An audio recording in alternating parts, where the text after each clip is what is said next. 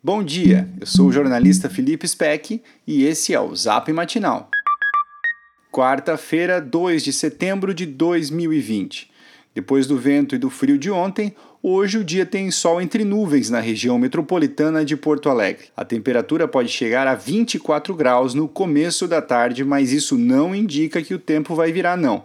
Pela previsão, a chuva volta amanhã. Vamos às notícias? O comércio de Porto Alegre vai voltar a funcionar aos sábados. O decreto publicado ontem pela Prefeitura atende ao pedido de empresários e libera, ainda com restrições, o funcionamento de lojas de ruas e shoppings.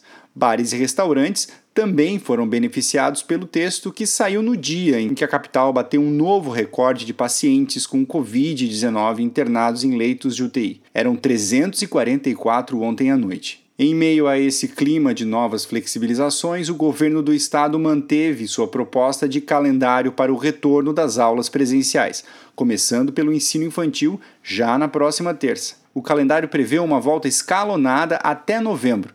Na prática, a proposta retira a proibição das aulas e não define um retorno. A decisão de voltar ou não, na verdade, fica com os prefeitos, e alguns já indicaram que não vão adotar o calendário neste primeiro momento. Uma liminar suspendeu o processo de impeachment contra o prefeito Nelson Marquesan na Câmara. A Justiça entendeu que o chefe do executivo não teve direito para ampla defesa e agora o processo segue parado até que o mérito seja julgado. A Câmara deve recorrer entre hoje e amanhã da decisão.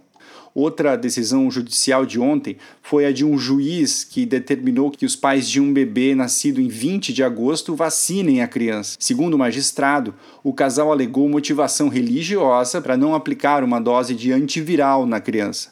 O caso ocorreu no município de Gaurama. Esse foi o Zap Matinal. Se você quiser sugerir para alguém também receber esses boletins, o link está nesse texto que você recebeu. Essa é uma realização do Grupo Matinal Jornalismo. Um abraço, fique bem e até amanhã.